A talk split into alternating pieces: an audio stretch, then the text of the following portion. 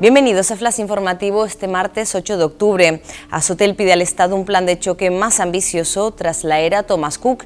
El presidente de la patronal hotelera, Jorge Marichal, asegura que las medidas que aprobará el viernes el Consejo de Ministros son claramente insuficientes y poco adaptadas a la realidad del archipiélago.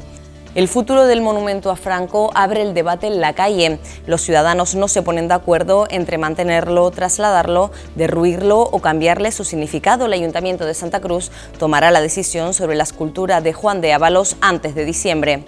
Un anticoagulante oral consigue retrasar el Alzheimer en ratones. En concreto, después de un año de tratamiento con el fármaco Davigatran, los animales no experimentaron pérdida de memoria ni disminución en la circulación cerebral.